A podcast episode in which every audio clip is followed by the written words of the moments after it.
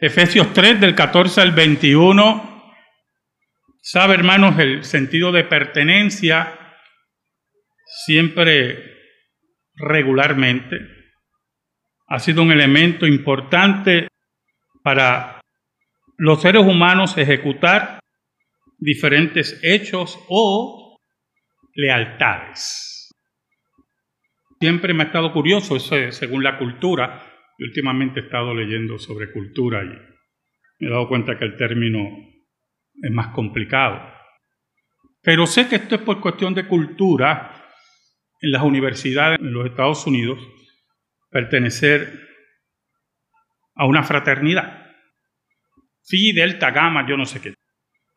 ¿Verdad? Y, y hay un sentido de pertenencia en eso de las fraternidades. Yo sé que en Puerto Rico, por el sentido ese de, imitación, pues también hay su fraternidad, pero no tiene la fuerza increíble que ocurre en los Estados Unidos de pertenecer a una fraternidad.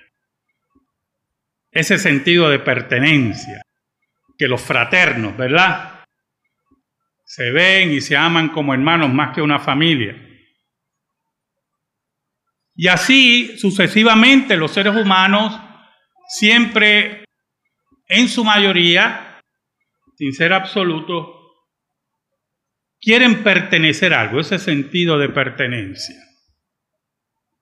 Muchas veces esas pertenencias son espurias, impías, son pertenencias que corrompen el alma, algunas veces por necesidad. Hubo personas, principalmente en los años 50 y 60 en los Estados Unidos, en la ciudad de Nueva York, hubieron muchas pandillas, principalmente puertorriqueñas. Y usted hablaba con los puertorriqueños, algunos decían, es que me tenía que unir a la pandilla para poderme defender. Y no era tanto un sentido de pertenencia, sino un sentido de miedo a perder la vida. Por lo tanto, se unían a esas pandillas, las cuales provocaron posteriormente el estudio de las mismas y la película West Side Story. Y así sucesivamente. Ahora, el apóstol Pablo es interesante porque el apóstol Pablo toma ese concepto de pertenencia en la carta a los Efesios y lo eleva a la posición que en esta mañana queremos enfatizar. Elevarlo al aspecto espiritual bíblico, no la espiritualidad pagana o espuria sino la profundidad de pertenecer al cuerpo de Cristo y tener el gran privilegio de servir a Cristo en la iglesia. Ese sentido de pertenencia que puede subdividirse en las diferentes iglesias, pero aún más, ese sentido de pertenencia, de estar en el cuerpo de Cristo y luchar y pelear y avanzar la verdad del Evangelio. En estos versículos el apóstol Pablo está resumiendo lo que básicamente ha dicho en los primeros capítulos. Y hoy que vamos a recibir nuevos miembros, es bueno transmitir que pertenecer a la iglesia de Cristo es el lugar o la pertenencia no más importante es la pertenencia. Oramos. Te damos gracias, Señor, por tu palabra, única regla de fe y conducta. Perdóname porque te he sido infiel, pero tú permaneces fiel. Escóndeme bajo la sombra de la cruz. Y que tú, Señor bueno, que eres tan bueno y nosotros tan malos, Reparta, Señor, bendición en tu palabra por el poder del Espíritu Santo a los tuyos en esta congregación. Yo te lo pido, Señor, en el nombre de Jesús. Amén. ¿Sabe? el apóstol en este capítulo 3 comenzó en cierta medida alabando lo que es el cuerpo de Cristo. En el sentido del gran misterio de Dios, que en este tiempo, como dice el apóstol Pablo, Dios ha comenzado a llamar a los gentiles a pertenecer a su cuerpo. Y que al mismo tiempo estos gentiles son coherederos y miembros del mismo cuerpo que es la iglesia. Pero lo más que emociona al apóstol Pablo es que él diga, y yo he sido hecho ministro, ministro de este gran misterio, de esta gran ocasión y este gran evento. Dios interviniendo en la historia nuevamente para formar su cuerpo en esta última dispensación. Por eso en el versículo 14 y 15 dice, por esta causa doblo mis rodillas ante el Padre de nuestro Señor Jesucristo, de quien toma nombre toda familia en los cielos y en la tierra. Y entonces el apóstol Pablo se dirige a un estado de humillación, es interesante, ¿verdad? Doblo rodillas. En la escritura, el doblar rodillas tiene una simbología muy importante. Es la humillación delante de Dios. Es aceptar la soberanía de Dios en nuestras vidas. Es aceptar que Él manda en nuestras vidas. Que es nuestra porción. Que es aquel que nos alimenta. Por eso es Padre, dice el apóstol Pablo. Padre de todas estas familias que es la iglesia. Usted puede pensar como muchas veces, que hay gente que se arrodilla pero su corazón no está arrodillado. Y es verdad. Y hay mucha gente de pie orando y su corazón está arrodillado. Por eso el apóstol Pablo habla de esa familia en los cielos y en la tierra, dice, porque la iglesia de Cristo es una. La que está en el cielo y la que está en la tierra es una. Aquella que dice el autor de Hebreos de los espíritus hechos perfectos.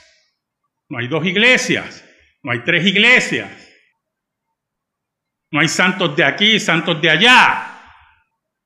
Y Pablo habla de esa iglesia, él como, como ministro de esa iglesia, la cual él agradece doblando sus rodillas en profunda reverencia al Dios verdadero, porque ellos pertenecen al cuerpo de Cristo. La pertenencia. En el versículo 16 y 17 dice, para que os dé conforme a las riquezas de su gloria, el ser fortalecidos con poder en el hombre interior por su espíritu, para que habite Cristo por la fe en vuestros corazones, a fin de que arraigados y cimentados en amor, ¿Sabe, hermano? Cuando hablamos de los atributos de Dios, es importante entender que no hay un atributo sobre otro. Y cuando el apóstol Pablo nos habla aquí, conforme a las riquezas de su gloria, nos habla del ser total de Dios, que es la riqueza de nuestra vida, que mediante sus atributos enriquece nuestra vida enriquece nuestro ser, enriquece nuestra familia.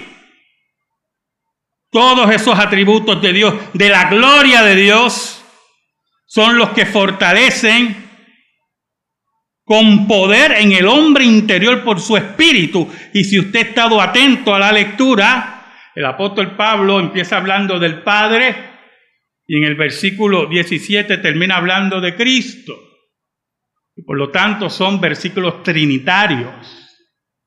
La Trinidad está presente con todos sus atributos en la vida y el fortalecimiento del creyente, de aquel que ha sido llamado por Dios para pertenecer al cuerpo de Cristo. Por eso me es extraño, y es extraño la escritura, oír personas que dicen que no pertenecen a ninguna iglesia. ¿Sabe? Hace poco estaba hablando con, con una persona aparentemente muy ducha en filosofía y teología, y yo siempre, será que ya tengo un concepto claro de la iglesia, siempre pregunto a qué iglesias van. Porque no importa que usted tenga su cabeza como un hongo, si sus pies y su movilidad es como una hormiga, de nada le vale la cabeza, como un hongo.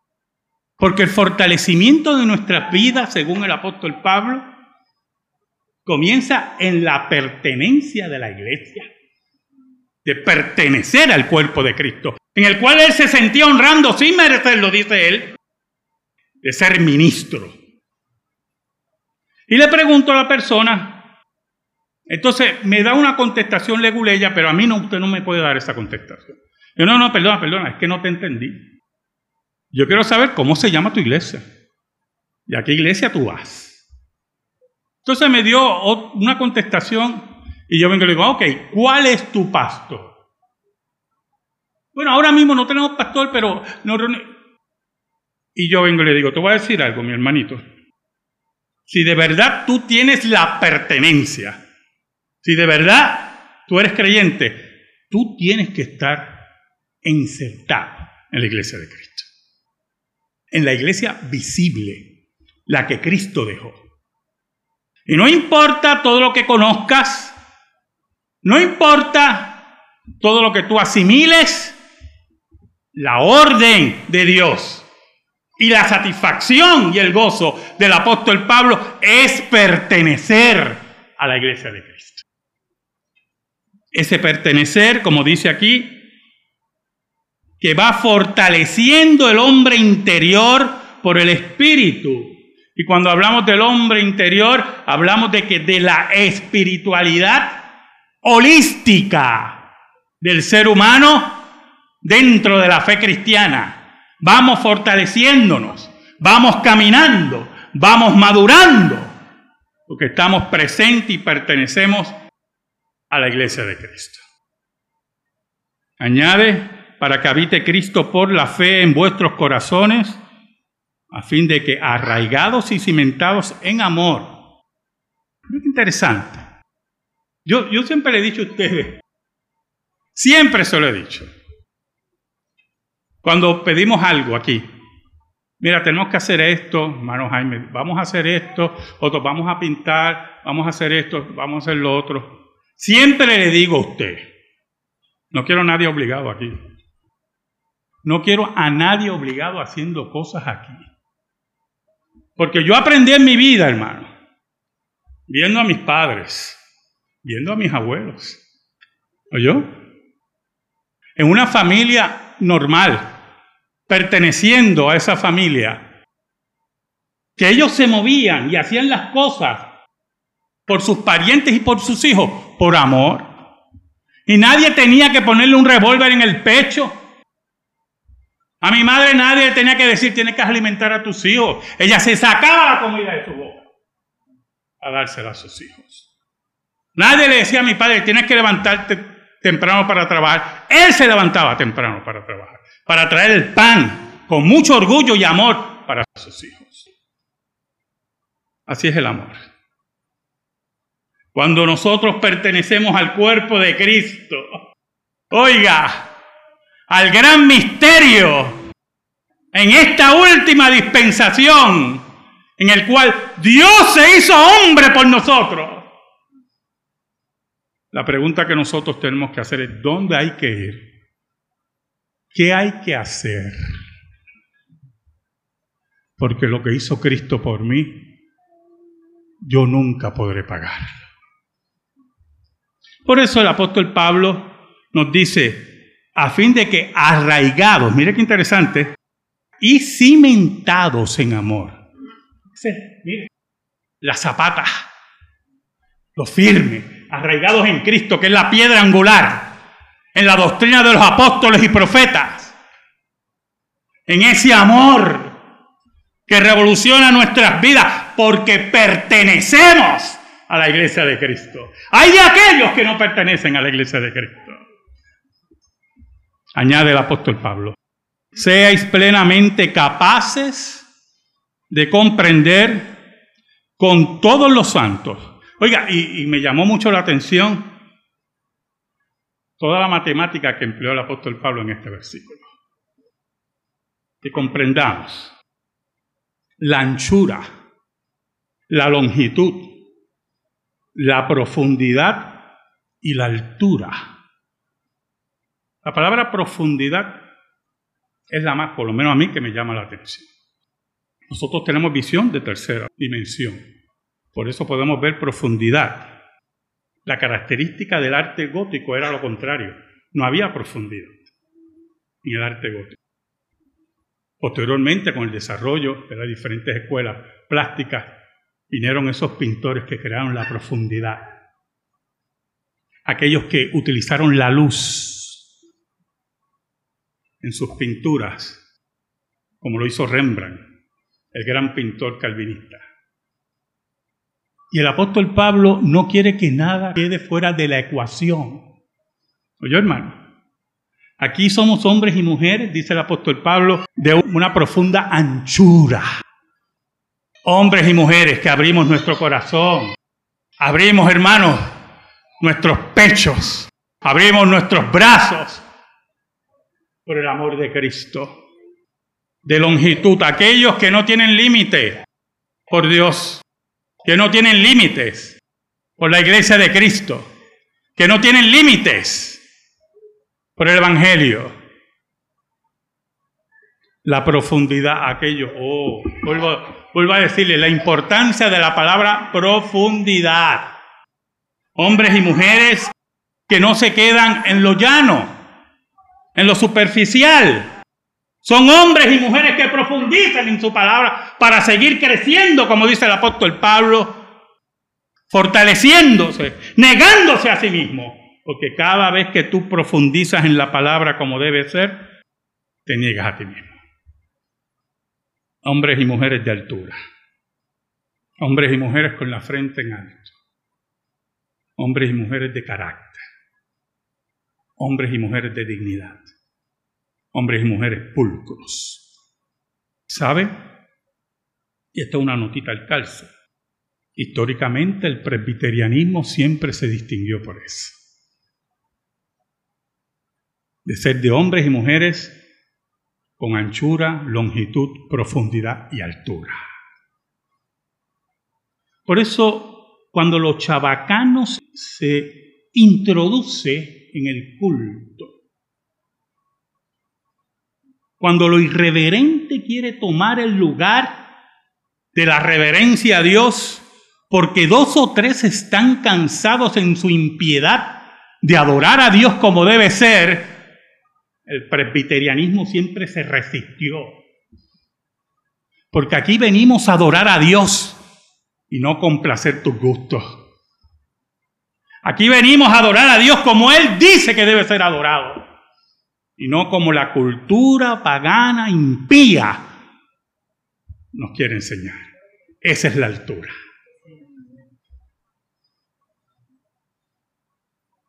Y de conocer el amor de Cristo que excede todo conocimiento para que seáis llenos de toda la plenitud de Dios. Ese amor de Cristo que nos hace preguntarnos por qué Dios decide bajar para rescatarme.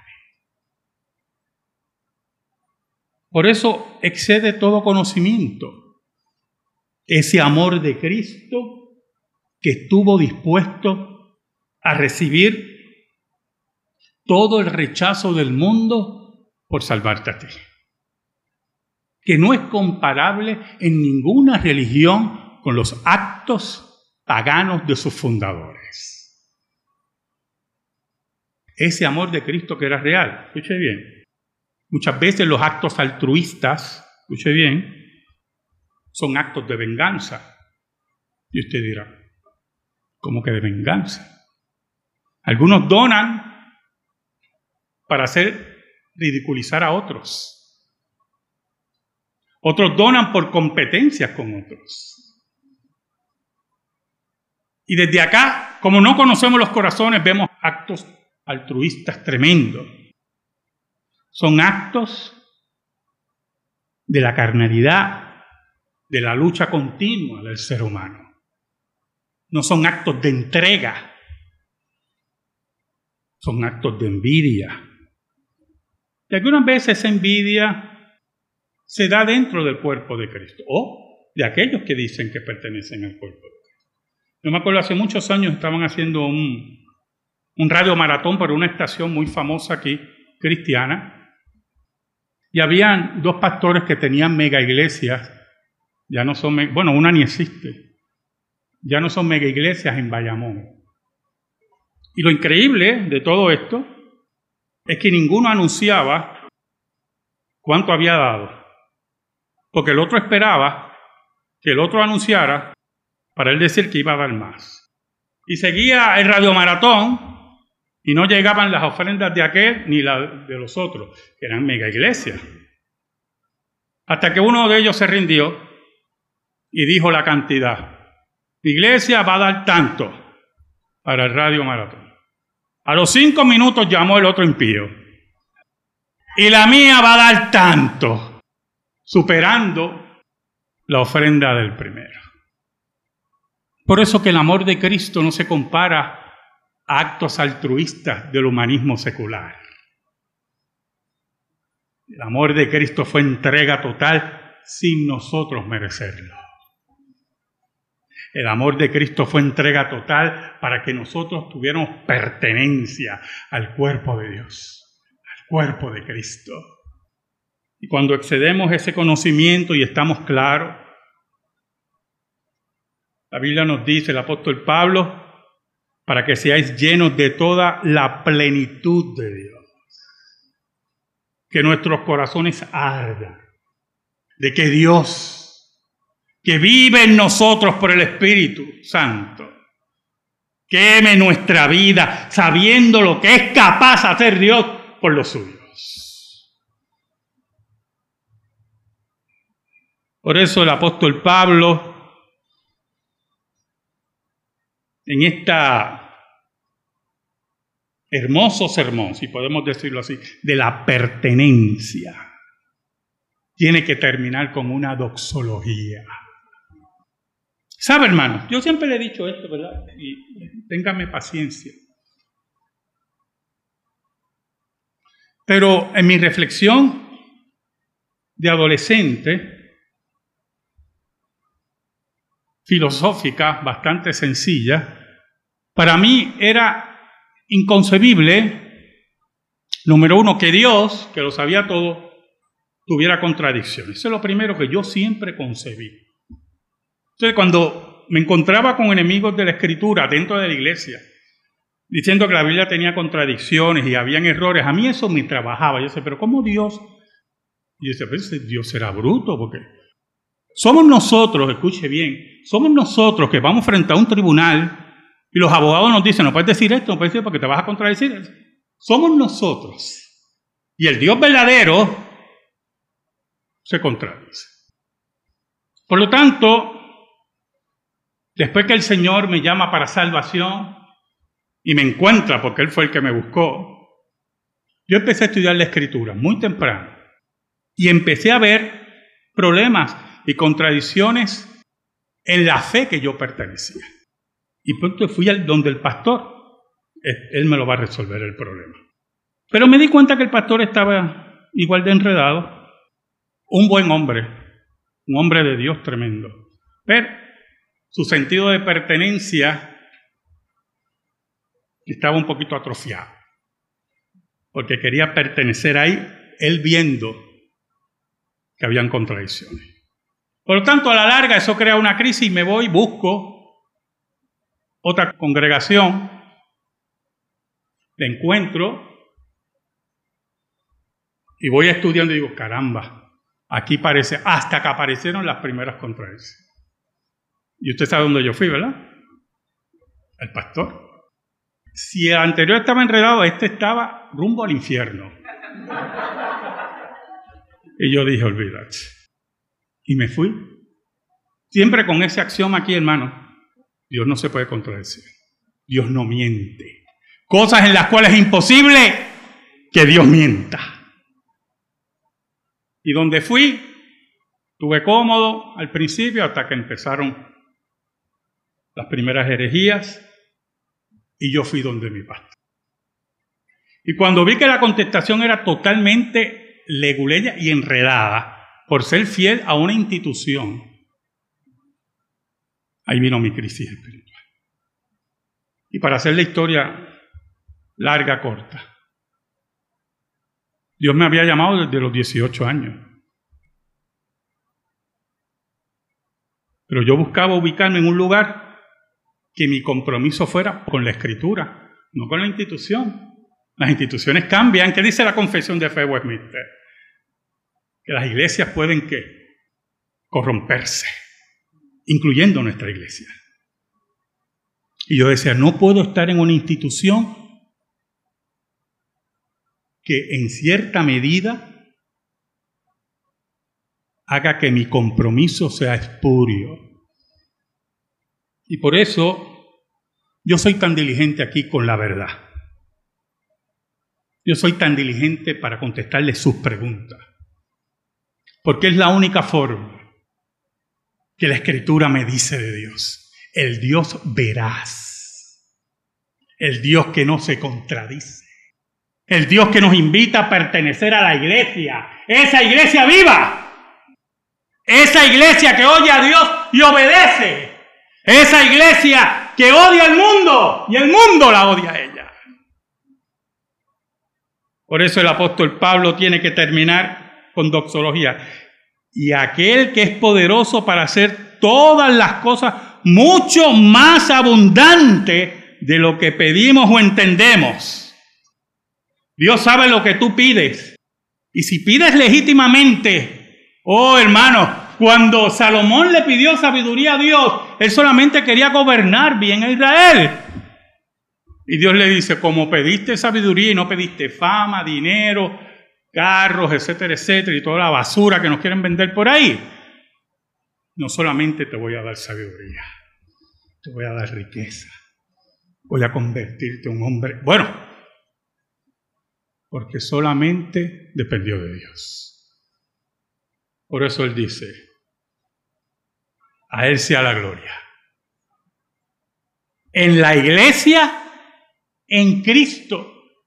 La pertenencia, hermano. A Él sea la gloria en la iglesia, en Cristo Jesús, por todas las edades, por los siglos de los siglos. Amén. Esa, esa iglesia poderosa, militante, victoriosa. Que muchos de ustedes hoy se van a hacer miembros. Es esa iglesia victoriosa, militante, a la cual nosotros pertenecemos. Y cuando tenemos el sentido de pertenencia bíblico, nada, hermano, nada nos va a mover. Amén.